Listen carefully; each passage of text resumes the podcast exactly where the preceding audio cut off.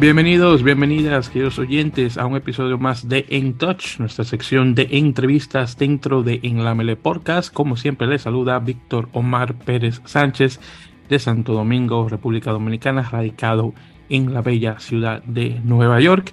Y sí, regresamos a nuestra tanda de entrevistas, que por cierto ya pronto vamos a regresar con el rugby femenino, probablemente ya para este próximo mes de mayo. Y vamos a ver con eh, unas grandes personalidades dentro del rugby femenino, así que eh, estén al tanto. Estuvimos obviamente conversando mucho sobre rugby eh, paraguayo y argentino, pero vamos a hablar ahora con otras personas de, bueno, otras damas, para ser más específicos, de otras partes de la Latinoamérica. Bien, entonces en esta ocasión no tengo una dama, hay que mencionarlo de antemano.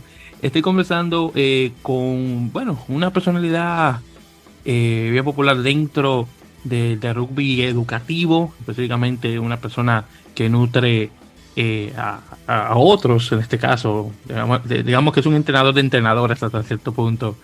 Eh, eh, hoy me, acompaña el señor Juan Casajus, un caballero argentino de una larga trayectoria dentro del rugby latinoamericano, nuevamente asistiendo no solamente gente dentro de Argentina, pero realmente en, en toda la, el área hispanohablante eh, que tiene que referirse al, deporte de la balada. Así que Juan, primeramente, muy buenas tardes, gracias por acompañarme y bueno, ¿qué tal? ¿Cómo está? Buenas tardes, Víctor, aquí desde la bella ciudad de La Plata, Argentina. Eh, muchas gracias por el contacto, pero bueno, a tu disposición.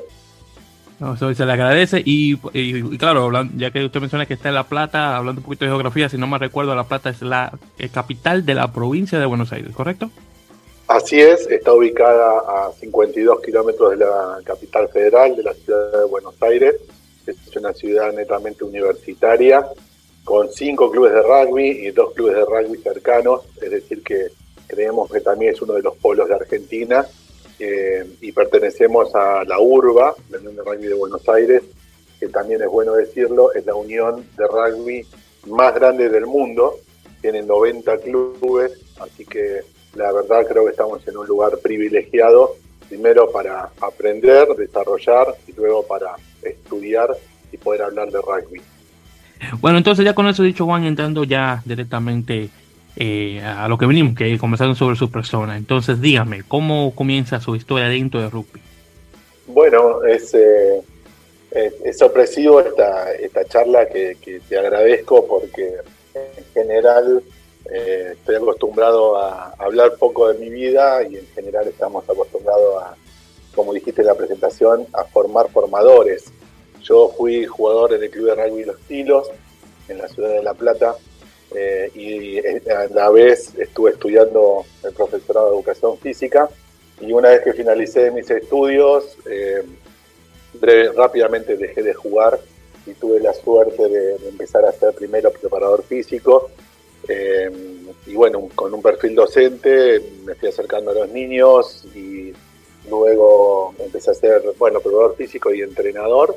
Tuve la suerte de, rápidamente ser este, eh, convocado por, la primera división de mi club, así que estuve en el Club de Rugby Los Kilos durante mucho tiempo, con un, con un lindo paso, con unas este, semifinales en la urba y bueno, luego eh, estuve trabajando en la Unión de Rugby de, Buenos Aires, primero como probador físico. Este, y bueno, de alguna forma fue paralelo el crecimiento en el rugby el crecimiento con mis estudios, que, siempre fue, mi interés siempre fue el rugby y sobre todo cómo enseñarlo.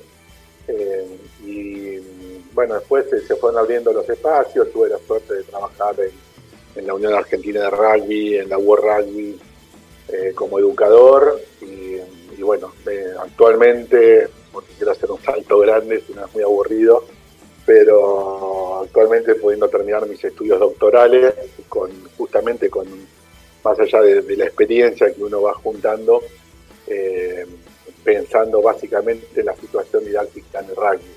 Pero bueno, uno se va transformando en investigador también, eh, y en formador de formadores, porque de alguna forma yo siempre pienso, y, por un lado y por el otro lo vamos eh, estudiando este, y lo vamos fijando en papeles, eh, vamos buscando un enfoque que quede escrito para las próximas generaciones, que es quien entrena en, Sudamérica, esto pasa muchísimo, en Centroamérica pasa que los primeros entrenadores eh, comienzan a ser entrenadores como fueron entrenados. Nuestras investigaciones hablan de eso, eh, con lo cual si yo tuve un entrenador que me ponía un poquito de rigor o, al contrario, eh, sobrevaloraba el tema de los valores, bueno, lo va a reproducir igual. Entendemos al entrenador eh, y luego hablaremos también de la entrenadora de rugby eh, como una persona idónea, una persona con mucha pasión, una persona que le fascina estar con niños y con niñas y con adolescentes, pero para eso necesita herramientas. Y ahí sí creo que hay una vacancia muy grande porque a veces los, los cursos virtuales no son suficientes y bueno, de eso hablaremos seguramente un poquito más adelante. Sí, definitivamente, porque una de las eh, grandes eh, labores que usted tiene, por decirlo así, es obviamente educar no solamente a gente dentro de Argentina, pero como mencioné, eh, realmente en, el área hispanohablante en general, relacionada con, el rugby. Eh, sabemos que en eh, muchas ocasiones, bueno, siempre, la, gran mayor, la mayor parte de, las ocasiones, las eh, federaciones o uniones nacionales desafortunadamente no tienen los mismos recursos que tiene, por ejemplo, la Unión Argentina de Rugby en relación a educar a, entrenadores para comenzar, digamos, con el desarrollo del jugador, comenzando de una edad bastante temprana, luego a la juvenil y ya luego a la edad adulta. Y una de las cosas bastante buenas que ha hecho, por ejemplo, la UAR, y, bueno, y también eh, que también hay que mandar saludo a la gente del grupo de estudios sobre rugby, eh, la GERSA, es nuevamente proporcionar este tipo de herramientas de forma gratuita para el, desarrollo de, entrenadores que luego pasa directamente al jugador, lo cual es buenísimo. Bueno, sí, tocaremos un poquito más de eso en, un ratito. Entonces, eh, primeramente, eh, Juan, porque usted menciona, y honestamente no, eh, no sabía que usted era oriundo del Club Los Tilos. saludos a un antiguo invitado de, nuestro programa, que yo sé que usted lo conoce, porque yo sé que usted lo, le ha dado eh, corazoncito a, la foto de él por, Instagram, eh, Matías Matusa Cebo, eh, nuestro amigo el, fotógrafo deportivo, que es del Club Los Tilos, se le manda saludos a Matías, que tengo un tiempo sin saber de él. Este, en su, en su faceta de, jugador, ¿cuál era su posición en el campo? A ver, en principio a Matías, Matías vino de, Chile Argentina eh, le abrimos la puerta de nuestra ciudad primero para sus estudios e incluso los fuimos a buscar para que venga a jugar al Club Los Tilos. Eso habla mucho del deporte, habla un poco de la gente del rugby. Eh, así que la verdad también guardo un, excelente recuerdo de Matías, así que vaya para él que está en, el sur de, Chile y trabajando en distintos lugares, eh, pero él reside en, el sur de Chile, pero después tiene la posibilidad de viajar con, sus fotos y, también su pasión. Eh, luego, bueno, yo comencé jugando como, tercera línea. Eh, en esos momentos eh, éramos, bueno, la tercera línea armada por los dos alas y el número 8. Y mi, mejor amigo, actualmente este, muy, mejor, muy amigo, este, era el número 8, entonces había como una disputa ahí siempre por ese puesto. Y después, bueno, distintos entrenadores me han hecho vivenciar de trabajar de segunda línea, número 4, número 5, pero creo que para mí el número 8 siempre me pareció fascinante que pueda un lugar de liderazgo, de tomar decisiones, de, llevar el equipo adelante, de poder jugar con los pies, de poder jugar con las manos. La verdad me parece a mí el número 8, eh, siempre que me, tocó jugar en ese lugar, eh, lo admiré y de chico teníamos, este, se jugaba el primer mundial de rugby en 1987 en Nueva Zelanda, por la diferencia horaria en Argentina nos levantábamos, todavía era edad secundario del colegio, pero apenas veíamos por televisión un poquito, una y media, dos de la mañana, que se estaba jugando en, esos momentos. Recuerden que no, no, debo estar tan viejo, pero no había internet, no había canales que transmitieran, pero ya había una pasión para... Eh, en Argentina había una revista llamada Test Match y conseguíamos una Test Match que venía con una con una este, eh, unas hojas eh, a color en, la mitad de la revista y utilizábamos esa hoja para empapelar la habitación y poner a Sinsanbrook, que era el número 8 tradicional neozelandés. Eh, después tuve la suerte de poder ir mucho a Nueva Zelanda y bueno, ir cerrando algunos círculos. Pero bueno, el número 8 era, era un poco mi puesto cuando jugaba si, me podía conversar sobre la primera vez que usted dio una charla así similar eh, a algunas que yo he estado presente que usted ha proporcionado eh, sobre rugby y más o menos eh, la, la transición que usted ha hecho de, esa primera a la de ahora, porque claro, yo sé que muchas cosas se han mejorado, claro está, usted lo hace seguro con los ojos cerrados, pero si podemos un poco, hablar un poco sobre esa primera experiencia, hablando en un, en un grupo. Sí, es, un buen, es una muy buena pregunta porque la verdad tengo que hacer bastante memoria. Creo que las primeras charlas siempre son al primer grupo de jugadores. Cuando uno estaba a cargo de jugadores, me parece que ese era como el primer, el primer gran este, momento para estar al frente de un grupo, que uno empieza a tener vergüenza, uno empieza a tener inseguridades porque no sabe lo que va a decir. Eh, y bueno, dentro de esa pasión después se debe haber transformado en dictar clases con pequeños y luego en la universidad. Este, aquí hemos dado clase con 300 personas, o me ha tocado en otros lugares con, con aula magna en universidades. Eh, todavía hoy, eh, hace unos minutos, se terminaba de dar justamente una charla para, para Nueva Zelanda y, todavía hoy cuando uno prepara una charla cuando uno este, estudia para, para, una, para una situación, recorre, por mi cuerpo recorre todavía esta, una linda sensación. Así que creo que eso es lo que hace generar eh, pasión y después preguntas, porque algo que sí ha cambiado mucho es la metodología. Nosotros, y muchas veces esto pasa en toda Sudamérica, que los que van a escuchar en un curso o en una capacitación solamente escuchan. Y me parece que eso, justamente por, los nuevos enfoques didácticos y pedagógicos, eh, estamos tendiendo a modificarlo porque tiene que ser debería ser un intercambio, debería ser un, eh, generar preguntas, eh, incluso como entrenadores. Hoy cuando los entrenadores le hacen preguntas a los jugadores, a veces aparece un silencio porque no están acostumbrados. Pero bueno, el rugby está dentro de una cultura, esa cultura muchas veces replica lo que pasa en casa o lo que pasa en la escuela. Eh, creo que vamos, por suerte espero ir hacia un cambio y estamos intentando modificarlo también. ¿Usted también hace la charla en inglés, me imagino? Sí, sí, bueno, tengo la suerte de hablar en inglés y en portugués.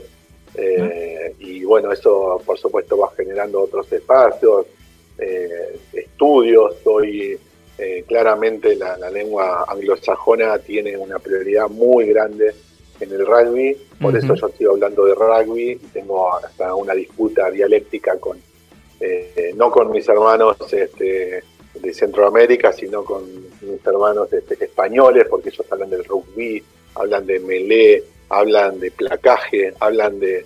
Pero bueno, no, no tiene que ver justamente con, eh, con el nombre del, podcast de ustedes, sino tiene que ver un poco con eh, entender el rugby a nivel mundial y cuando uno da vuelta en el mundo, conoce muchos países y, eh, uno se eh, internaliza este tipo de palabras, bueno, por supuesto respeta el, país de origen.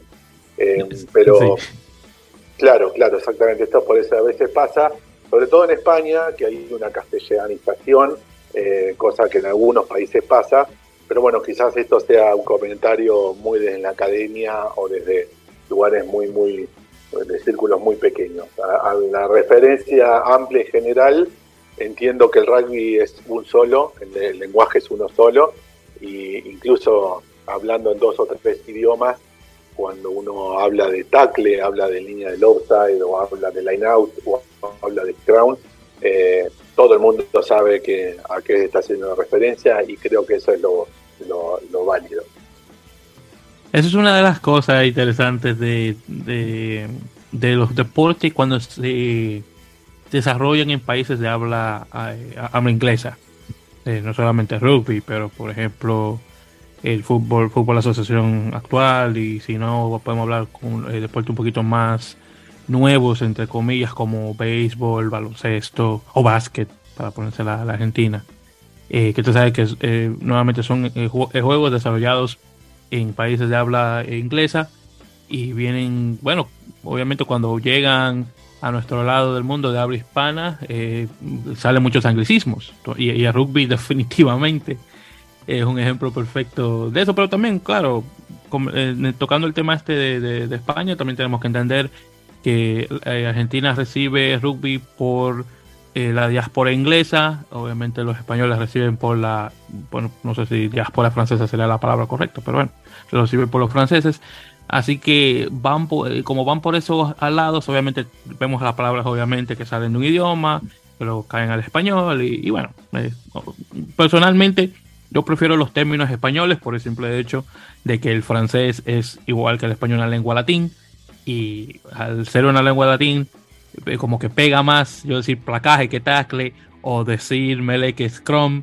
Eh, por eso el podcast se llama en la melee y no en el scrum, porque me suena feísimo eso. por eso fue que le puse ese nombre.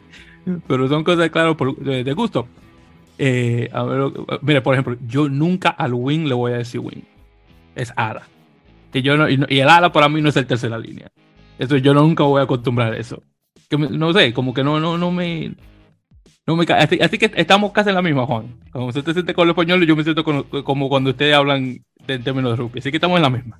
Sí, sí, sí, clarísimo. Incluso el tema tiene que ver un poco donde uno se relaciona. Sí, claro, tú me, hacías, tú me hacías este comentario de Nueva Zelanda y te imaginarás que si yo hablo de Melee en Nueva Zelanda me van a estar mirando. O, si, o si hablo de ala, de ala eh, me van a estar mirando. Por eso eh, entiendo y respeto por supuesto, respeto todas las posturas, intento fundamentar el momento, el lugar donde uno se para y por qué lo dice. Eh, es todo, todo un tema los, em, las formas de poder dialogar, las formas de, poder llegar, porque parte de cuando uno forma, formadores, lo importante es hablar simple y claro. Y en esa simpleza tiene que llegar el mensaje. Uno habla, eh, como tú dices, no habla mucho o no habla concreto, eh, hoy los tiempos, sobre todo en, los jóvenes, eh, los tiempos tienen un... Marcadamente han disminuido. Hoy está estudiado incluso la neurociencia que los tiempos en las historias de Instagram, los tiempos en las charlas TED internacionales, todo se ha reducido en el tiempo, ya no hay más, excepto, hay algunas excepciones por supuesto, pero películas de dos horas, porque bueno, se pierde justamente algo muy poderoso que es la atención. Lograr el foco de atención en la persona es clave para poder transmitir una idea. Entonces, no solamente qué decir, cómo decir, sino el tiempo en el cual se va, se va captando la atención. Y muchas veces es muy difícil captar la atención. Hoy los entrenadores, sobre todo los que están a cargo de niños y de adolescentes, captar la atención de un niño, de un joven en el, en el 2023 es, eh, primero es desafiante y después es complejo, es complejo. Ahí es donde aparece el juego, ¿no? como la gran respuesta es el juego. Si uno logra a través del juego que el niño esté en el deporte, bueno, ya, ha ganado una, una gran batalla. El inconveniente es cuando un entrenador o habla difícil o habla mucho. Entonces, eh, pero bueno, no es, no es tan simple como parecería. Sí, que eso es una cosa que también hay que mencionar, que aunque las, las generaciones cambian eh, en relación a, por ejemplo, eh, la diversión de los niños como antes, ejemplo, durante, mis tiempos, en los 90, como es ahora, obviamente, desde la Tierra, más que nada por el cambio de tecnología, pero lo que nunca cambia es el, juego, porque el juego ya es una cosa innata del ser humano, y que eso, eso siempre es un, eso es un constante. Todo lo demás a nuestro alrededor cambia menos eso. Coincido, coincido, incluso ahora en unos días está por salir una investigación que yo hice en pandemia con 302 entrenadores de Argentina, no, hay investigación a nivel mundial que, que, aborda este tema con 302 entrenadores y entrenadoras, donde yo estudio eh, las causas de abandono.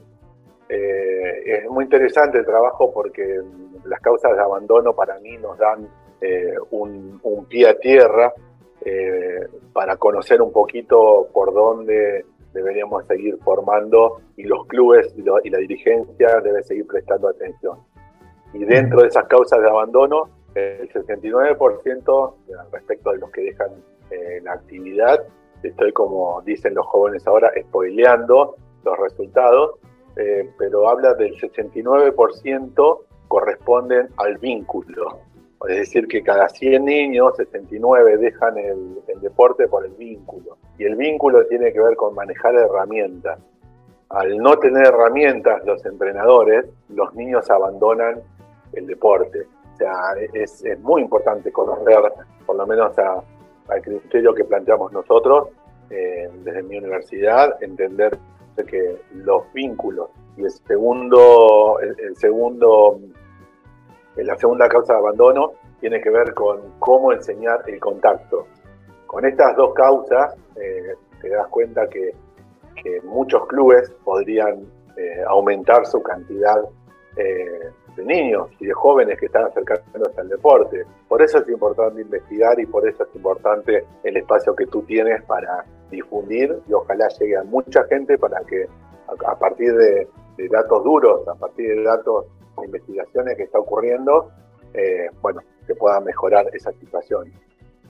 Eh, pero ¿cuál ha sido su experiencia, por ejemplo, tocando un, ¿cómo decirlo? Este, una audiencia argentina versus una audiencia extranjera ya sea, por ejemplo, esas personas de Nueva Zelanda o que la estuvieron conversando, o otras personas de Latinoamérica, o gente con de España, eh, o, no sé si te ha tocado, por ejemplo, gente de Portugal, porque claro, mencionas que habla portugués, yo sé que la gente de Brasil la ha conversado, pero más o menos esas dos esas audiencias, comparándola con, con, la suya, con la nacional, ¿qué diferencia usted ha visto? Em, no, no, no, no he visto muchas. En general, en algunos casos te diría que lo que primero aparece es como una desconfianza, para mí ya natural, pero desconfianza como muchas veces el entrenador dice a mí que me van a enseñar, a mí que me va a decir nuevo. Eh, en un momento me tocó, bueno, al ser, eh, al estar trabajando en la Unión de Rugby de Buenos Aires o en la Unión este, Argentina de Rugby o en la World Rugby, bueno, uno iba identificado con la ropa del lugar y eso muchas veces da como, como una impronta distinta. Eh, hoy como especialista o cuando me convocan, eh, en principio hay esta situación de, bueno, ¿quién es? Y cuando, bueno, empiezan a, escuchar un poco o, a practicar, porque muchas veces este tipo de charlas tienen acciones, no, no es solamente escuchar desde la teoría, sino hay cuestiones prácticas, eh, y empiezan a escuchar a alguien que está 24 horas en el rugby, dicen, bueno, acá hay como que prestar un poquito, en Argentina decimos parar la oreja, ¿no? De estar un poco más atento. Eh, pero en otros países eh, de habla hispana, de habla inglesa o de habla portuguesa, es similar, aparece un poquito como, bueno, me voy a formar, y a medida que, que uno puede ir contando, puede ir hablando, hay un entusiasmo grande. Bueno, y hoy tengo la suerte de que en cualquier lugar donde tuve la suerte de poder ir, siempre me vuelven a convocar, es decir, que, bueno, que parte de lo que uno hace sirve, o, por lo menos hace algún tipo de aporte. ¿Y usted ha visto esos ejemplos de usted, por ejemplo, conversa con un grupo de personas que luego aplica lo aprendido y luego le dicen, oh, ¿sabes qué, Juan? Hice lo que usted me mencionó y tal y tal cosa pasó. Entonces, algunos ejemplos de, de, de, esa, de, esa cosecha que usted ha puesto, por decirlo así. Sí, sí eso es muy, eh, es muy fuerte, es muy regocijante. Eh, son como pequeñas caricias que uno recibe, porque, por ejemplo, hay muchas ideas que uno va haciendo, otras, eh, otras están, porque prácticamente están en el deporte, pero bueno, uno las va recopilando y las hace, las hace práctica. Por ejemplo, utilizamos la pelota viajera. La pelota viajera es, un, es una situación incluso le hemos podido llevar un libro, porque también pudimos sacar libros, pero eh, le explicamos ahí. Y la pelota viajera es la pelota que tú tienes en la bolsa de tu, de tu equipo. Eh, y hoy los entrenamientos pueden ser martes, jueves. Y bueno, de un martes a un jueves, en lugar de la pelota dormir, como decimos nosotros, dormir en la bolsa hasta el jueves, se la entregamos a un jugador. Y ese jugador se la lleva a su casa, eh, la lleva a la escuela, la muestra a los amigos, la muestra en el barrio, es decir, la pelota viaja. Y cuando vuelve a las 48 horas, esa pelota viajera, que muchas veces es como, como un premio, u otras veces es como, bueno, eh, algo diferencial, eh, incluso ahí donde están ustedes, en República Dominicana, eso, eso puede, puede hacerse tranquilamente. al regreso cuentan un poco la experiencia, eh, qué dijeron en la casa, qué dijeron sus amigos. Bueno, y eso multiplicamos eh, acciones. Y nos mandan fotos a las redes sociales, acá con la pelota viajera. Hubo un grupo de niños, incluso del norte de Argentina, que hizo un himno sobre esas cosas. Entonces, eh, sí, de esas situaciones hay, hay, varias y, bueno, la verdad hoy las redes sociales que ha permitido conocer, que, que a uno lo conozcan o conocer otros lugares, eh, se utilizan y, yo habitualmente recibo mensajes o de agradecimiento, simplemente haciéndolo. Lo importante es justamente que lo puedan que lo puedan llevar a cabo y después circular, porque hoy socializar eh, o intercambiar, bueno, eso hace crecer eh, al rugby en, distintos lugares, sea en mi país o sea en el mundo. Entonces, eh, habla un poquito sobre eh, que, bueno, eh, que me imagino que usted, usted tiene, es parte de, esto, el, grupo de, estudios sobre rugby en América, este, o el, o el, como también se le conoce. ¿Cómo surge el grupo? además, usted, ¿quiénes otras personas son los que son parte de, este grupo? ¿Cuál era su función principal, más o menos ahí, para que me pueda un poquito al respecto? Me, sonrío porque en realidad es la, primera vez que alguien hace una pregunta sobre. Nosotros le decimos GERRA, la G del grupo, el grupo de estudios sobre rugby en América.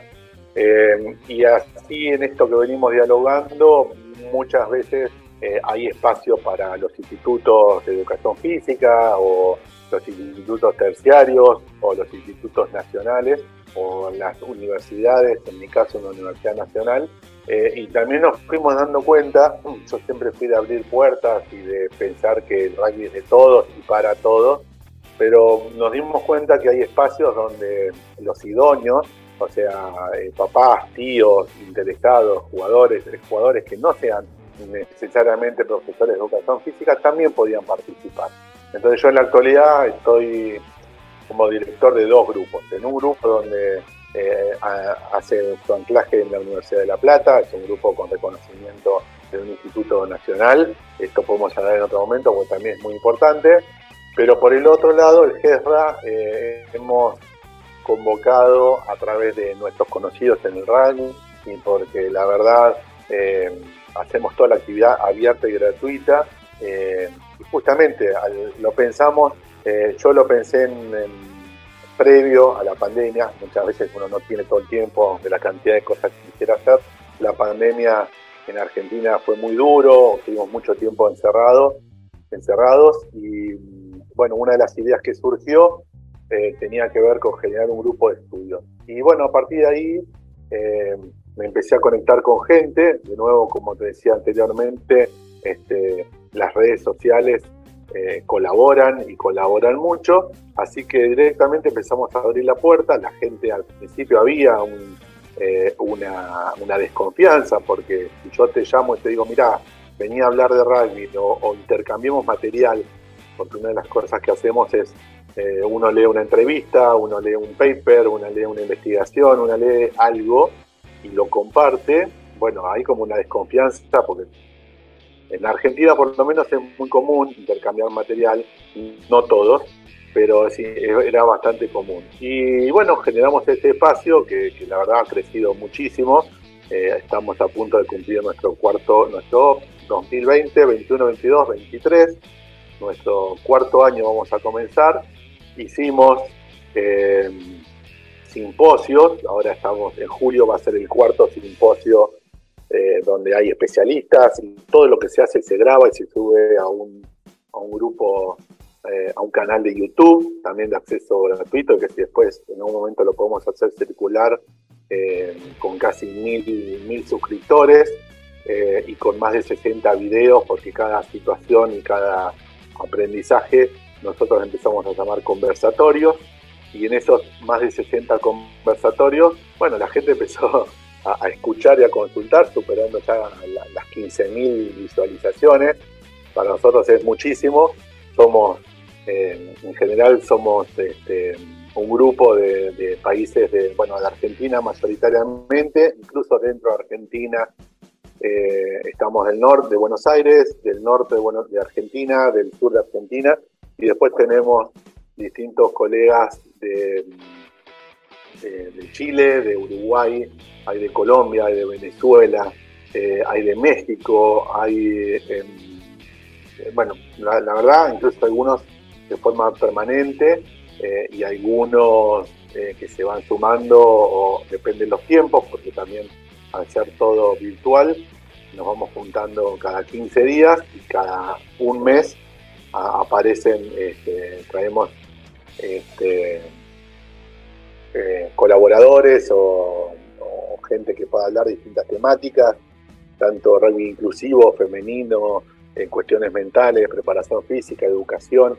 Y al menos el año pasado estaba, bueno, el profesor Darío Saluzzi, después estaba Alejandro Lemes de, Uruguay, estaba Carolina Martínez del norte eh, de Argentina, de Misiones, Celeste Calderón, que también es de Misiones de Argentina en el norte, Dayana Pucciarelli del centro de la provincia de Buenos Aires, Pacu Vidal desde Tucumán, bueno, Felicitas Cabañas de Olavarría, que también es centro de la provincia de Buenos Aires, Gisela Cuña de Santa Fe, incluso ha habido este, colegas de, de Entre Ríos, bueno, Sergio de Bursaco, eh, Nacho, que también está, muchas veces se conecta a distintos lugares.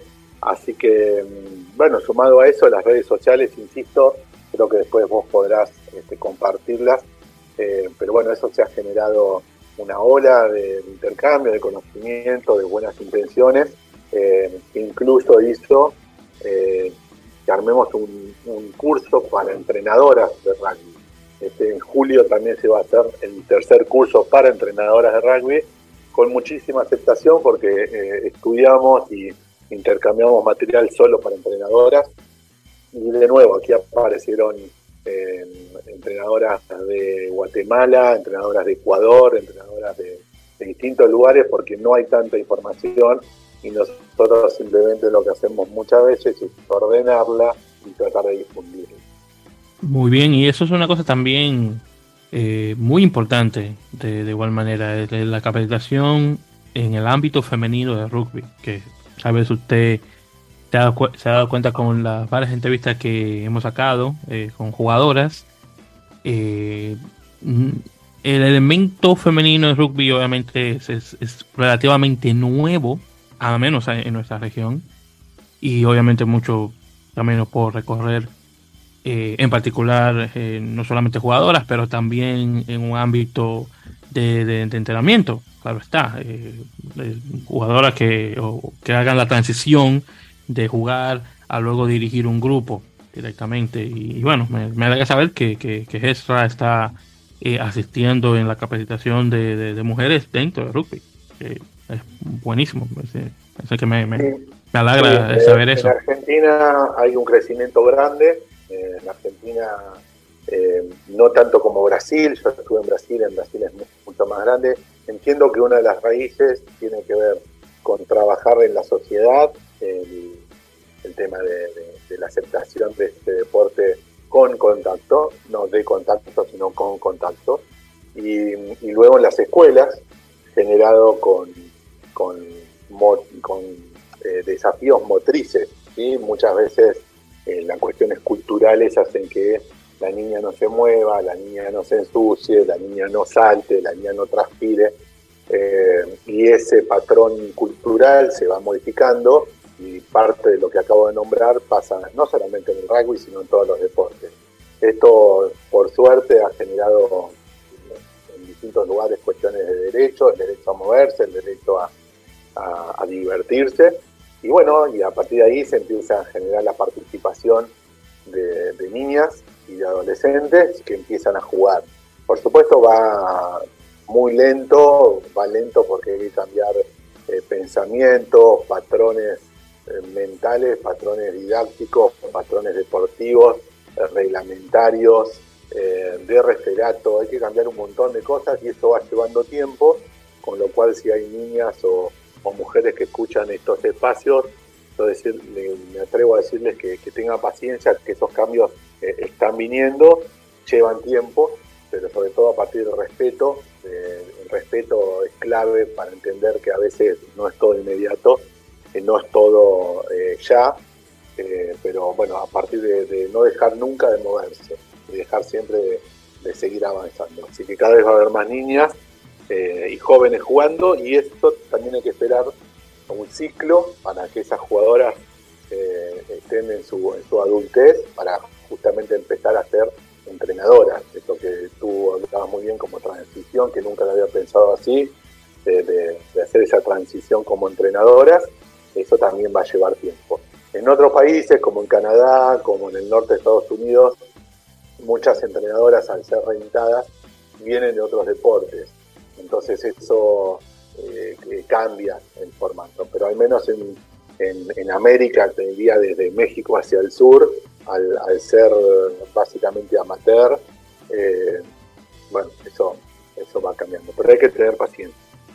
Paciencia es lo único que nos queda. Y, obviamente lo bueno es que ya se están viendo eh, los frutos del cambio, que, eh, y obviamente esto va por, más. Así que hay que verlo ya de esa forma. Pero bueno. Bien, entonces, Juan, una otra cosita más también, ya antes de que terminemos. Que una cosa que siempre me ha siempre se me ha, me, ha sido muy interesante, es, es, cómo se maneja el deporte dentro de Argentina, en, en particular el rugby, porque en ningún otro país yo he visto que el deporte sale directamente de unos clubes deportivos, donde hay varios deportes que se van dentro de ese mismo club. Y y ya luego de ahí obviamente se hace una estructura, obviamente, en relación a cómo se, hacen los deportes y cositas así. Pero de, la manera de que, que, se, que, que, la usan en Argentina, yo no lo he visto en ningún otro país. Es decir, eh, tienen, claro, tienen un club deportivo, tienen varios clubes de, deporte que se van dentro de ese club, eh, se crean organizaciones, ligas, cosas así, bla, bla, bla. Pero no es como, por ejemplo, eh, digamos, en Estados Unidos, tengo que mencionar a Gringolandia, claro está, donde sí se, se arma un equipo de, un deporte, pero es solamente de ese deporte. No es que hay varias capas dentro del mismo lugar, donde se van varios deportes en ese mismo lugar. Y, y nuevamente en el rugby eh, es eh, de, esa forma, el único lugar que lo hace de esa forma. Los ingleses no lo hacen de esa forma, por ejemplo, o los italianos, o los neozelandeses, o los sudafricanos.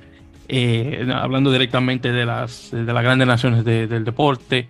Eh, y eso ha, sido bueno eh, para el rugby argentino porque obviamente tenemos estos clubes con tradición de cientos de años que todavía se mantienen, donde por ejemplo en la cuna del deporte, que es Inglaterra, desafortunadamente muchos de esos clubes originales ya, ya, no existen y han desaparecido. Así que eso ha sido, por un lado, eh, lo positivo. Lo negativo, obviamente, hasta, hasta ahora, claro, es el hecho de que es el tiempo que se tomó para que Argentina por fin se pusiera las pilas para decir, oye, tenemos que ponernos la cosa ya en profesional eh, y obviamente salir de, la de, de, esa cortina del amateurismo eh, para obviamente tener un poco más de nivel y obviamente darle, eh, darle pelea a los, a los, equipos internacionales, que bueno, nuevamente tomó mucho tiempo, pero se ha hecho y bueno, estamos viendo ahora mismo eh, los resultados. Pero sí, nuevamente, el, eh, la estructura deportiva en la Argentina en relación a, cómo se, se, maneja el deporte, muy fascinante, en mi opinión, porque nuevamente es única. Bueno, En, bueno, en Uruguay también lo hacen. Entonces, ok, pero claro, Argentina y Uruguay es, estamos hablando de un hermano, un hermano mayor y un hermano menor, no es que, que tampoco gran cosa. Eh, pero, pero sí, en esa parte de Sudamérica definitivamente muy interesante cómo se maneja el deporte. Sí, eh, estaba escuchando un poco algunas de tus reflexiones, me parece muy interesante eh, los pros y los contras ¿no? de cada situación. Eh, en Argentina, eh, a, mi criterio, lamentablemente hay poca injerencia económica del, del Estado, el Estado no ayuda, no ayuda en esta situación que vos estás diciendo.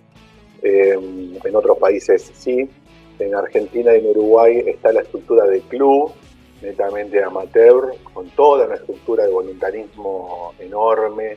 Eh, no, en Inglaterra, en Sudáfrica, en Australia, en Nueva Zelanda, no hay clubes, sino que ellos van a la escuela, de la escuela van a las academias, de las academias van a las, a las franquicias y luego juegan. Eh, pero no hay clubes, sino que hay como equipos, una diferencia eso sustancial. Y después, eh, bueno, en el club donde yo estoy es un club de rugby, tenemos 1.500 jugadores, un club de rugby. Después hay clubes con rugby, hay clubes multideportivos o polideportivos que tienen hockey, que tienen básquet, natación, depende de las infraestructuras, pero claramente, insisto, el papel del Estado, porque eh, solamente se hace un poco a pulmón eh, el amateurismo de estos, de estos este, clubes eh, yo creo que la pasión pasa un poco por ahí. No coincido con, el profesionalismo, me parece que el profesionalismo no, no, no, no, no, va a tener injerencia en los clubes. En el momento en el que tengan los clubes, algo se va a romper porque hay intereses. Y al haber intereses, hay intereses distintos. Eh, y ahí puede haber un inconveniente. O sea, si aparece el rugby profesional, que por lo menos en mi postura está bastante lejos en los clubes, insisto, eh, sí, en otras eh, franquicias, en otras competencias, pero en clubes eso es muy difícil de sostener, tenía un dinero eh, sideral para mantener algo que en general se mantienen los clubes con una cuota societaria, se mantienen el club con algunos sponsoreos, algunas ayudas del Estado, a veces algunos subsidios o algunas ayudas para pago de servicios, pero nunca eh, como política de eh, salud eh, y deporte para la sociedad. Eso es una, creo, una materia pendiente a nivel política deportiva provincial y nacional. Y después, al respecto del modelo argentino, tengo como un pequeño comentario anécdota. Cuando Argentina logra en el 2007 ser tercero del mundo, eh, envían una, un comité, una comitiva desde, desde, Dublín, desde Irlanda, para averiguar cómo había hecho Argentina para hacer esa, esa situación. Y sé porque estuve con esa gente que revisaron eh, planificaciones, gente, lugares, eh, dineros, eh, gente, traslados, distancia de los clubes, a ver cuál era el secreto y la conclusión al final de todo ese viaje esa comitiva fue que no pudieron determinar el secreto argentino. O sea, no, no hay un formato, muchas veces aquí en Argentina se mira, a mi juicio, demasiado para el exterior y se trata de copiar. Eh, está claro que, no funciona así. Brasil ha tenido malas experiencias también por querer implementar, implementar un, modelos de, de otros países en su país. Eh, yo creo que cada país debe tener su modelo, como lo tiene Inglaterra para Inglaterra, lo tiene Francia para Francia, lo tiene Gales para Gales, eh, lo tiene Nueva Zelanda para Nueva Zelanda. Y cada país, eh, insisto de nuevo, buscando el mejor recurso humano propio, el, mejor recurso humano externo para que los asesore, pero generar un modelo propio por la idiosincrasia de la gente, por las formas de la gente, por la alimentación, los tiempos y y muchas variables que hay que considerar para generar un modelo, un modelo propio. Perfecto, muy bien. Entonces, una cuarta cosita más, Juan, antes de terminar. Primero, tenemos que obviamente tocar el tema del conversatorio eh, que usted nos otorgó eh, por parte de la comunidad dominicana en febrero de ahora 2020, 2023, que estaba, por cierto, muy interesante eh, la, la, conversación, que fue, pues, si no recuerdo, eso fue el primer conversatorio de este año 2023 que era cómo enseñar en el rugby formativo actual abordajes, métodos y actividades. Y tuvimos una gran cantidad de personas, no solamente de República Dominicana, pero tuvimos realmente de varias partes de, Latinoamérica y unos cuantos que decidieron madrugar allá en España y estar con nosotros también, que por cierto le mando saludos a todas esas personas que fueron parte del conversatorio, que están escuchando esta conversación que estamos eh, teniendo. Eh, si usted recuerda, claro, ya estamos hablando hace eh, dos meses y más de, este conversatorio, dígame cuáles fueron sus, sus opiniones al respecto de cómo se dio, sus opiniones de, la audiencia que, estuvo presente, no sé, dígame. Bueno, en principio estuve muy, muy contento, primero porque yo entiendo que bien tengo la suerte de ser convocado de distintos lugares. Centroamérica era uno de los lugares donde, donde todavía no, no había hablado mucho. Y en Caribe eh, menos. en el Caribe mucho menos. Eh, sí estuve estudiando en Cuba durante un mes eh, en el Centro de Deportes Fajardo, pero bueno, eso nunca había tenido el contacto como le estaba diciendo. Luego después hicimos algunos eh, algunas acciones concretas, porque siempre al principio lo más importante, eh, yo le denominé en esa charla acciones en común, eh, y tuvo una muy buena repercusión porque vieron que no solamente es teoría o no solamente es prestar atención, sino revisar las prácticas, revisar las propias prácticas. Y a medida de que uno, yo les presenté un diagnóstico en ese momento, Eh, hoy los niños y los jóvenes tienen muchísimas horas frente a la, pantalla. Eh, y después, bueno, eh, trabajamos a partir de los principios del juego y luego repasamos distintos enfoques con respecto a la enseñanza, a, la enseñanza y al aprendizaje. Y luego repetimos algunas cuestiones muy puntuales como eh, en esta enseñanza y ojalá también de podcast eh, suyo pueda repetirlo y, nos mande mensajes entendiendo la posibilidad de seleccionar qué tipo de contenidos se pueden enseñar, reorganizarlos. hicimos cómo planificar secuencias metodológicas y cómo hay que ser flexible ante imprevistos, porque muchas veces como los entrenadores en sus modelos de enseñanza debe ser flexible. Así que yo estuvimos muy contentos, hicimos unos videos incluso de distintos lugares de Argentina, donde eh, incluso hubo uno, un video de Uruguay, donde yo estuve en Uruguay y, lo presentamos. Así que mm, la verdad la experiencia fue extraordinaria, eh, quizás no se pueda repetir muy cercano por una cuestión de agenda, pero eh, recibí muchos comentarios, recibí muchos mensajes posteriores Así que la verdad, yo, yo quedé muy, muy satisfecho.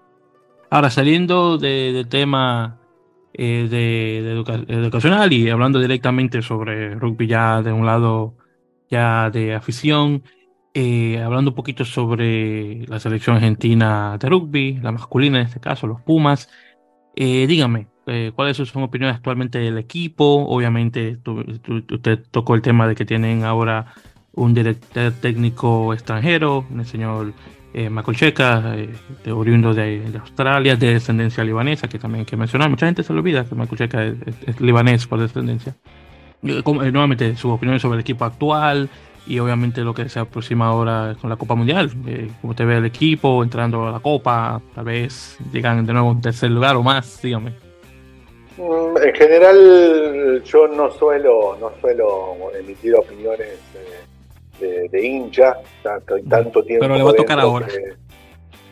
no, no, no, ni siquiera en los mundiales he tenido la suerte de ver a los Pumas, primero por entrenarlos, desde adentro he estado mucho tiempo entrenando y luego pude, tuve la suerte de ir a varios mundiales.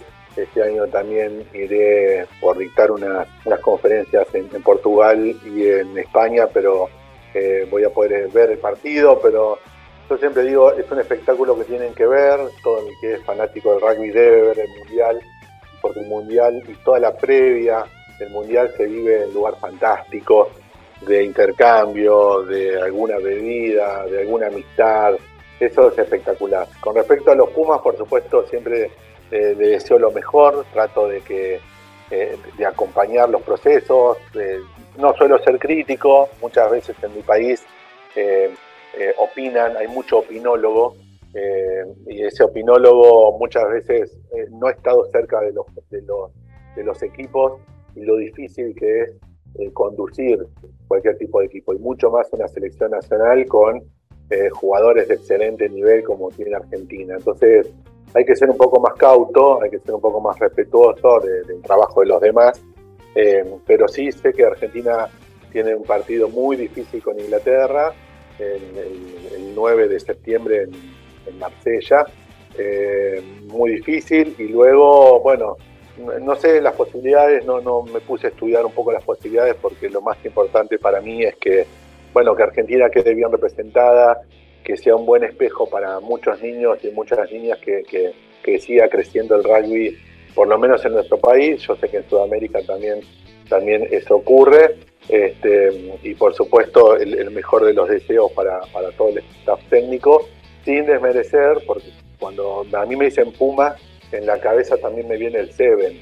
En Argentina a veces no lo tiene el mismo nivel y el Seven para mí es eh, hoy de, valía, de primer valía mundial, eh, y eso también es un valor agregado en Argentina, y ojalá ese, ese mensaje también llegue a distintos países de, América.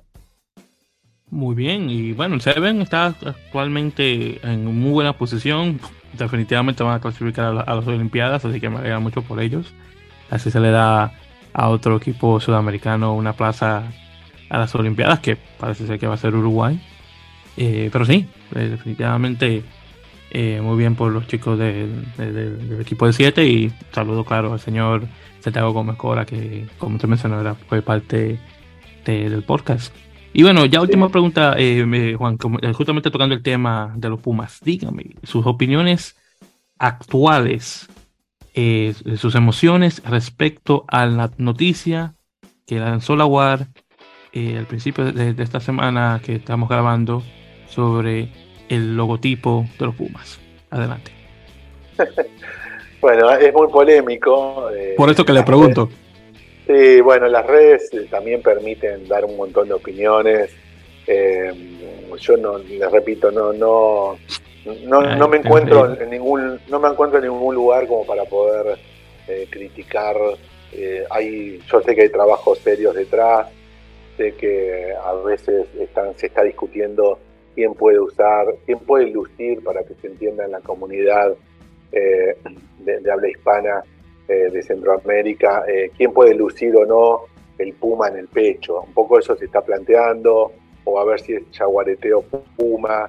me parece que, hay otras cosas detrás, que es la, importancia del equipo, la importancia de, de que haya justamente apoyos y acompañamientos en los, en los clubes de desarrollo para que la base, sí es cierto que la base tiene que ser mayor, eh, hay que tratar de, que cada vez haya más chicos, y que no está pasando, eh, que haya más chicos jugando, que ahora se incorporen las chicas para jugar, eh, y cuanto más, más equipos, más, más clubes haya y más momento, no solamente le va a estar ayudando al deporte, sino que le va a estar ayudando a la sociedad argentina que hoy, eh, la verdad, eh, se está sufriendo mucho la inseguridad, la falta de trabajo y cosas muy complejas y hay que ser empático también con eso. En ese sentido, el deporte puede ayudar mucho.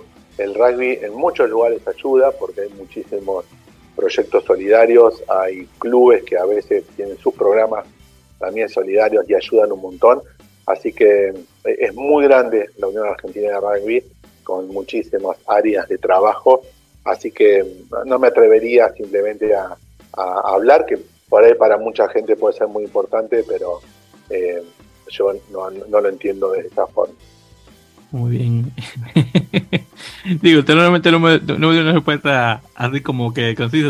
Pues yo lo que estaba pensando era que usted me va a decir si le gustaba o no eh, el, el logotipo del Puma, pero no, está bien. Yo personalmente me gusta el, logotipo nuevo por el hecho de que se está usando el animal correcto. Si, si el equipo se llama los Pumas, bien, a mí me encanta el jaguar o el jaguarete, hermoso animal.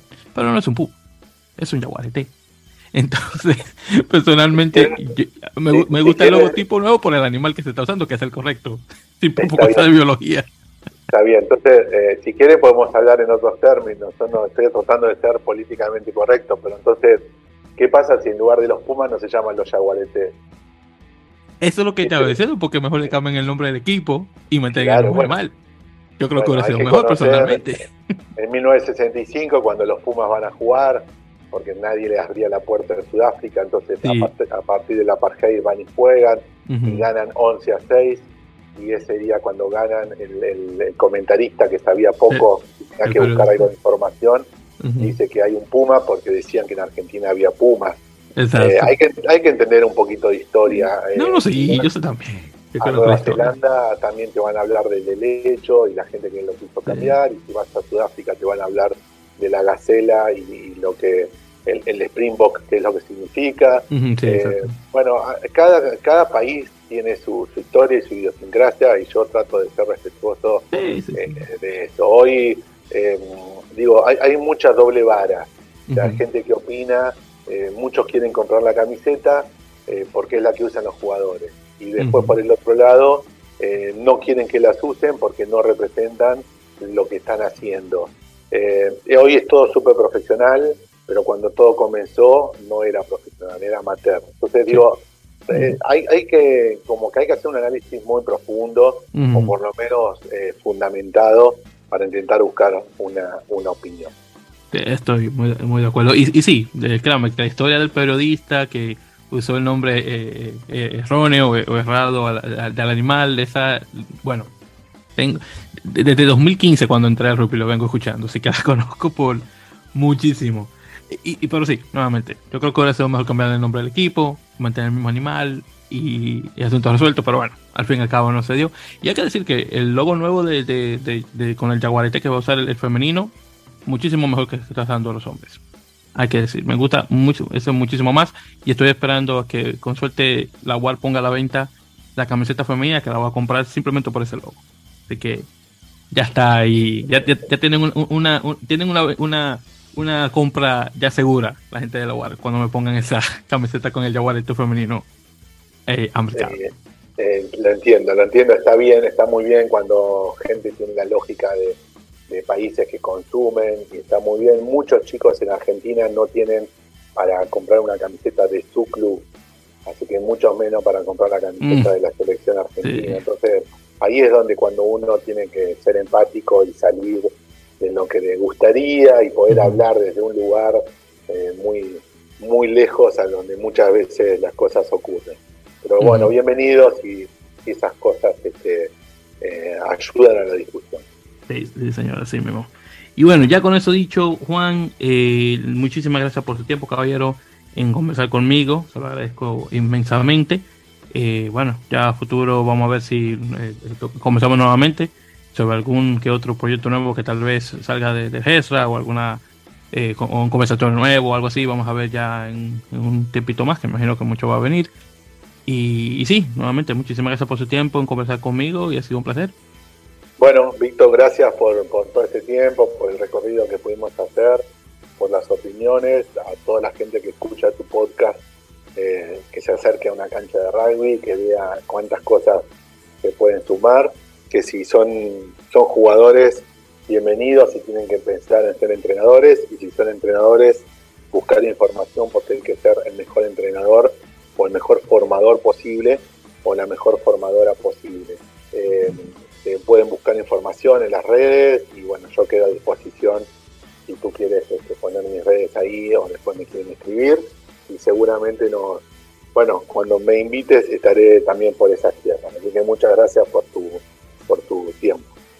No, no, al contrario, caballero, un, placer. Y sí, definitivamente, sí, ya sabes que si está por estos lados en el norte, aquí en Nueva York, me das saber y con mucho gusto ahí nos juntamos ya para ahí conversar ya directo ahí en vivo. Pero sí, sí, definitivamente. Y justamente hablando eh, sobre redes, eh, ya saben que pueden encontrar eh, a Juan por Twitter e Instagram como Juan Casajus. o si no, directamente pueden ir y buscar el, la, cuenta directa del GESRA, que está como grupo grupo de, eh, de estudios rugby, creo que es, si mal no recuerdo. sí, sí, Grupo de Estudios Rugby. Ese es el nombre de la cuenta por Instagram.